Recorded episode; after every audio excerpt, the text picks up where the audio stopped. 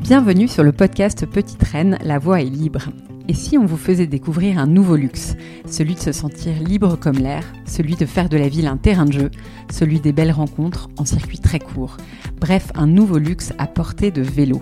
Je suis Marie-Caroline Guigné, fondatrice de Petite Reine, et j'ai le plaisir de collaborer avec Business France en direct du salon Eurobike Francfort 2023 pour aller à la rencontre des acteurs français de la mobilité active.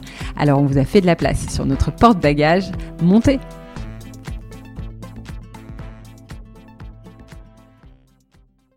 Damien Corby, bonjour.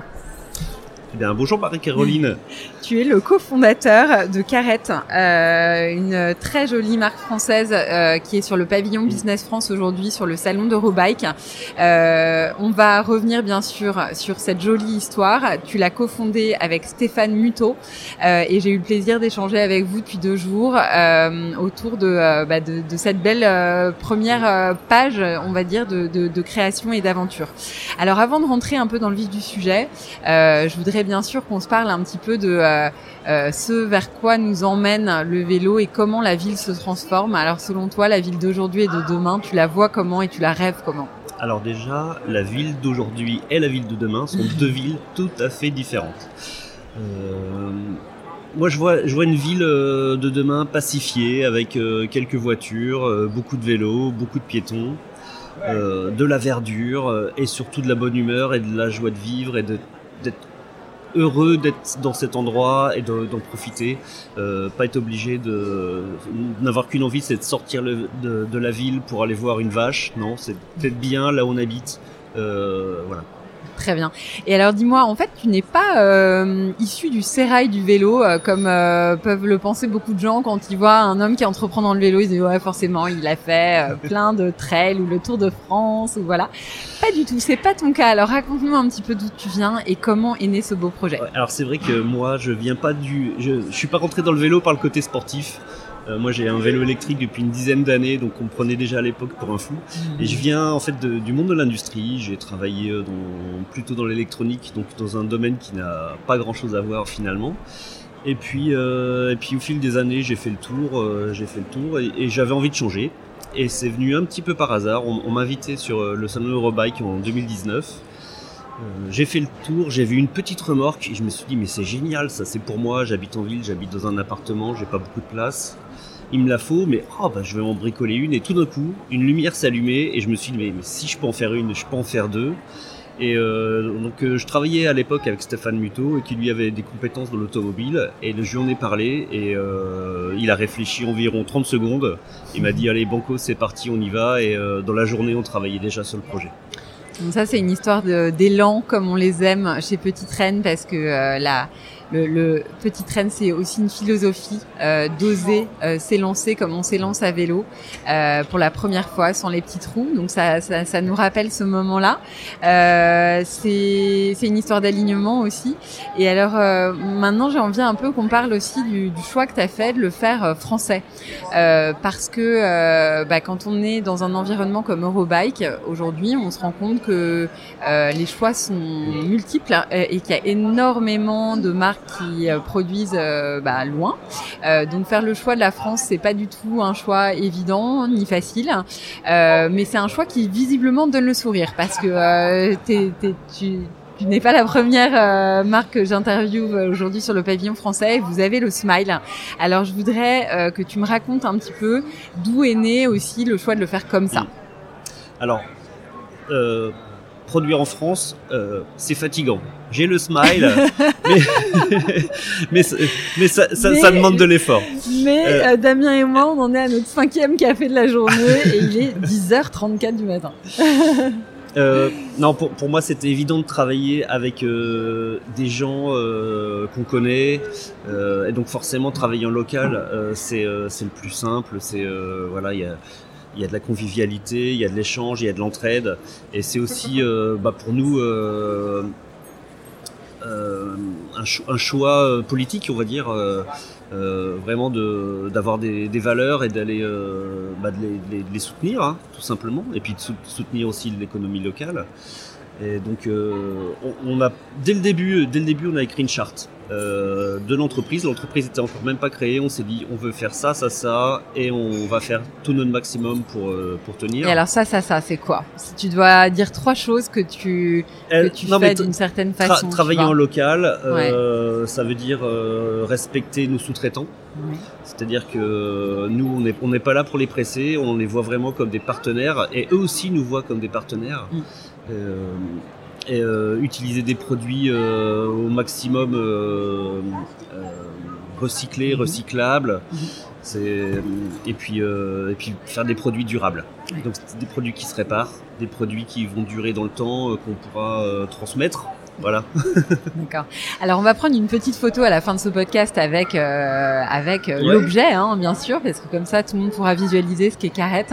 Euh, mais là, je voudrais que tu nous le décrives. Euh, alors je vais je vais citer quelques matériaux que j'ai vus et qui m'ont bien plu, mais euh, donc il y a du bois, il y a de la matière mm. recyclée, du plastique recyclé, mais injecté avec des couleurs qui sont super super belles.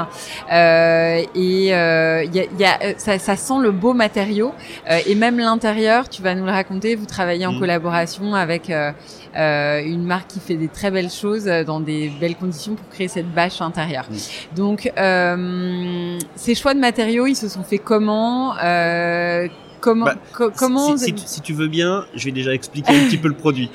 Ah oui, on peut en quelques mots, ça, ça, ça, ça dérange pas. Non, donc nous, on fait une remorque euh, plutôt pour les gens qui habitent en ville parce qu'elle est vraiment très compacte. Ouais. Elle permet de passer les portes, de rentrer dans les ascenseurs et finalement, la plupart des gens qui habitent en ville, qui aimeraient avoir un vélo cargo, ne peuvent pas parce qu'ils n'ont pas de place. Donc nous, on est là pour apporter cette solution-là. Donc avec euh, une remorque sécurisée, compacte et vraiment polyvalente. Donc ça, c'est vraiment le, la base, la base de notre produit. Et ensuite, toi, tu parlais de, des matériaux, etc. Donc, on veut faire un produit qui soit utile. Mm. Donc, il y a la partie euh, fonctionnelle, mais pour moi, c'est très important et c'est hyper lié. C'est, il faut que le produit soit joli, il faut qu'on ait envie de l'utiliser. Il faut pas que quand on rentre chez soi, on le mette au fond du placard, parce que quand c'est au fond du placard, on le sort jamais. Mm. Donc euh, la partie visuelle est aussi importante que la partie fonctionnelle pour moi. Vraiment, mm. c'est euh, puis faut, faut qu'on ait un petit coup de cœur. Enfin, faut, faut qu'on l'aime, faut qu'on mm. aime les, euh, son objet pour s'en servir. Et donc, euh, bah, on a travaillé beaucoup sur de l'aluminium et du bois pour la partie aussi fonctionnelle, parce que c'est une caisse euh, qui, qui, est sécurisée, qui peut se fermer avec un cadenas, donc ça nous permet de laisser des affaires euh, quand on va faire des courses ou professionnellement, mm. laisser un ordinateur à l'intérieur, des choses comme ça. Donc on a vraiment travaillé en parallèle sur le design et sur la fonctionnalité. Ouais ça me parle. Ah. Ça me parle puisque euh, chez Petite Reine, ça a été la démarche mm. de se créer comme une marque de design. Parce qu'on a euh, senti que euh, dans l'insight qui ressortait de toutes les femmes avec qui mm. on échangeait, elles nous disaient mais nous, en fait, on veut pas choisir entre l'élégance et la fonctionnalité, parce que ce qu'il y a derrière tout ça, c'est l'envie? Et l'envie, elle est déterminante pour l'adoption tout simplement l'adoption du vélo, l'adoption des pratiques et des usages. Donc faire du design, c'est absolument pas accessoire dans une démarche euh, de bah, de contribution à ce monde du vélo. Euh, alors vous vous y êtes attaqué comment avec votre quatre, vos quatre mains euh, et, et, plein d'idées oui, Ça s'est passé comment Alors, euh, l'aluminium et le bois, c'est pas forcément des, des matériaux qu'on maîtrisait depuis longtemps. Mhm. donc on a commencé comme beaucoup d'entreprises hein, dans le garage à Stéphane, avec une scie, euh, des bouts de bois, et de la colle, des clous. Ouais. notre première, euh, notre premier proto, c'était avec une boîte, boîte à pizza. Et puis voilà, on a travaillé, on a fait, euh, on a fait des prototypes, on l'a montré autour de nous, et puis on a avancé comme ça, petit à petit, par itération, et puis et puis, et puis on, on, voilà, moi je, je sais que j'ai passé de, des semaines et des semaines où je me réveillais en pleine nuit avec un petit carnet en disant oh, ça faut que j'essaye demain. Enfin, Sans blague, on se parle bien du créneau à 3-4 heures du matin, voilà, ça tout à fait. je crois qu'on est quelques-uns à être réveillés euh, sur ce créneau-là. Euh, alors on va se parler de la filière vélo aussi parce que j'ai eu le plaisir d'interviewer Florence Gall euh, euh, hier, qui est donc en charge de, du, du, développement en fait de la filière vélo et notamment de son aboutissement qui sera le contrat de filière. Euh, ce qui se cache derrière ça, c'est que en fait le vélo est tout un écosystème, pas uniquement industriel, mais également euh, de distribution, de services, de cyclotourisme, et avec le potentiel de la France de devenir numéro un sur ce sur ce euh, dans ce domaine, puisqu'on a tellement de choses à offrir et à découvrir enfin en France et à vélo. alors toi, quel est ton vécu de cette filière? Comment est-ce que euh, les choses juste, comment est-ce que est-ce qu'il y a un écosystème qui t'a aidé euh, dans euh, la façon dont tu as pu entreprendre Carrette? Alors, de ce que de ce que moi j'ai vu, c'est hyper génial. Le monde du vélo, c'est un monde super sympa. C'est vrai, je, je, je, confirme. C'est-à-dire que les gens, ils sont pas, ils sont là pour vous aider. vraiment, au tout début, il y, a voilà, des, grandes boîtes qui nous ont euh, aidés en nous donnant des contacts. Euh, il y, a vraiment une, sympathie, une envie d'aider, euh, une envie, une envie de, progresser tous ensemble. Et ça, c'est vraiment super, super chouette.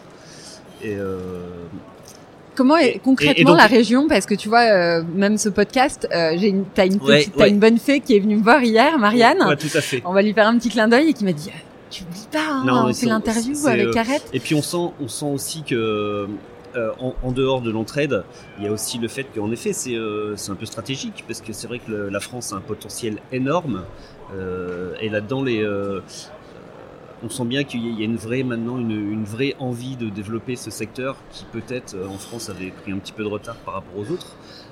Mais bon, il y, a, il y, a, des belles pépites, il y a, il y a un potentiel vraiment phénoménal. Et donc on est, on est, on est soutenu. Euh... Mais comment? Donc concrètement, comment Carrette a rencontré Business France? Comment ça s'est fait Alors c'est ça... à travers la chambre de commerce et, euh, l'industrie de, bah de, de, Strasbourg en mhm. particulier pour nous. Mhm. Parce qu'on est sur la région donc, voilà. Euh, Grand et en fait, Tout de suite, euh, ils nous ont aidés et nous en fait on travaille avec Business France aussi pour faire du développement en Allemagne avec une personne qui elle est sur place en Allemagne et va démarcher les entreprises. Euh, avec euh, des aides tout simplement euh, pour nous aider à remplir les formulaires, enfin pour, pour nous simplifier la vie mhm. à, tous les moments. Mhm. Et puis ça fait du bien aussi de temps en temps quand on est entrepreneur et qu'on est un petit peu aussi tout seul dans sa bulle, de sentir qu'il y a des gens qui sont prêts à vous soutenir, à vous aider, à vous écouter tout simplement des fois. oui. Et à se rencontrer, on voit qu'on échange énormément euh, d'informations, de, de contacts, euh, et que c'est un monde euh, qui, qui, communique effectivement très bien, en proximité. On n'a même pas besoin d'être à vélo pour se parler. Et se, ce que j'aime aussi beaucoup dans, dans, ce monde, c'est qu'il n'y a pas de code vestimentaire, il y a, chacun vient comme il est, et puis, et puis on travaille ensemble. Ouais, ouais sur l'essentiel. Alors, euh, je, ton rêve pour Carrette, euh, dans 3, 4, 5 ans, eh ben, euh, il ressemble à quoi? Alors déjà, c'est tout simplement encore d'exister. C'est déjà pas mal parce que c'est quand même, euh, c'est quand même pas facile hein, euh, de, de, produire en, France. et puis, bah, c'est de continuer à proposer des produits qui plaisent d'en vivre mhm. déjà tout simplement mhm. moi j'ai pas forcément envie d'être le roi du monde c'est pas ça j'ai envie de faire des beaux produits des produits qui que voilà que les gens soient fiers d'utiliser qu'ils l'utilisent longtemps et puis puis aussi créer des emplois mm. Mm, mm. Ce serait génial.